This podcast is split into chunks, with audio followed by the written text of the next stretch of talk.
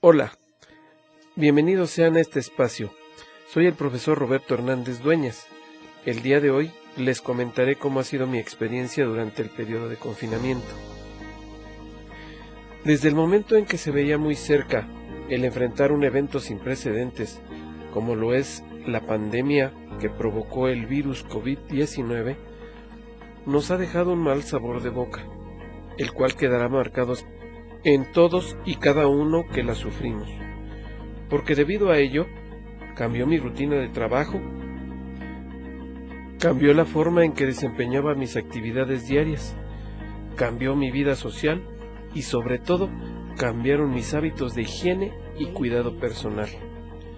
Todo se volvió un caos, pues la información que recibíamos de las fuentes oficiales y las disposiciones cambiaban de un momento a otro, y si le sumamos la gran cantidad de información que nos bombardeó por los diferentes medios de comunicación, lo único que provocó es que naciera en nosotros incertidumbre y miedo, a un nivel tal que me mantenía en la desesperación y continuamente resonaban en mi cabeza las preguntas ¿qué nos pasará? ¿Qué sucede en realidad? ¿Será cierto lo que nos dicen que ocurre? Pero lo peor vino después, con el encierro voluntario obligado, que nos redujo la movilidad a nuestros hogares. Al principio fue tolerable, pero poco a poco se volvió insoportable e irremediable. En lo personal, sufrí ratos de desesperación y ansiedad veía muy lejos el poder regresar a una normalidad.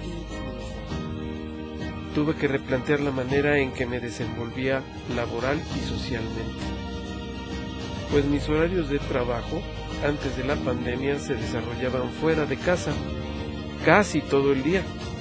Ahora se reducían a solo un espacio, mi hogar. La sociabilización se limitó a llamadas telefónicas videoconferencias y mensajes con la familia y amigos. Las salidas eran solo para comprar lo necesario y para mantener el encierro, evitando al máximo las multitudes. Tuve que decir adiós al cine, centros comerciales, fiestas y reuniones familiares y lo que más me dolió fueron los paseos y vacaciones. En el ámbito laboral, se mantuvo el contacto de manera virtual, recibiendo indicaciones y llegando a acuerdos de los mecanismos por los que seguiríamos trabajando en el proceso educativo.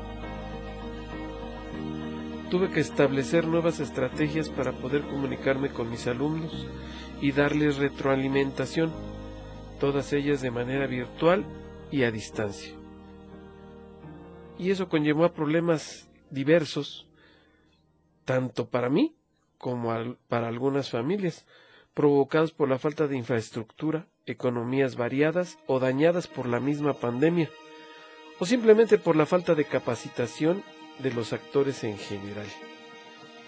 Pasamos de una educación de contacto directo a una educación en la que los padres son los conductores directos y nosotros el respaldo atrás de ellos y ambos no estábamos preparados para eso. La transición de una educación presencial a una virtual y a distancia me ha obligado a utilizar herramientas que ya estaban ahí, pero solo las usaba como apoyo ocasional simplemente no las ocupaba y la falta de capacitación me hizo las cosas más difíciles. Se dice que el hombre siente miedo ante lo desconocido nuestro inicio como sociedad ante esta nueva modalidad fue igual. Pero poco a poco hemos tenido que conocer el universo de herramientas que tenemos a nuestra disposición. Y al ver las ventajas que nos proporcionan, ese miedo ha ido cambiando poco a poco. Y ahora eso es todo un reto a vencer. Los que nos deja de ganancia todo este proceso es que tuvimos que evolucionar fuerza. Pero gracias a eso, y a partir de ahora, la educación ya no será la misma.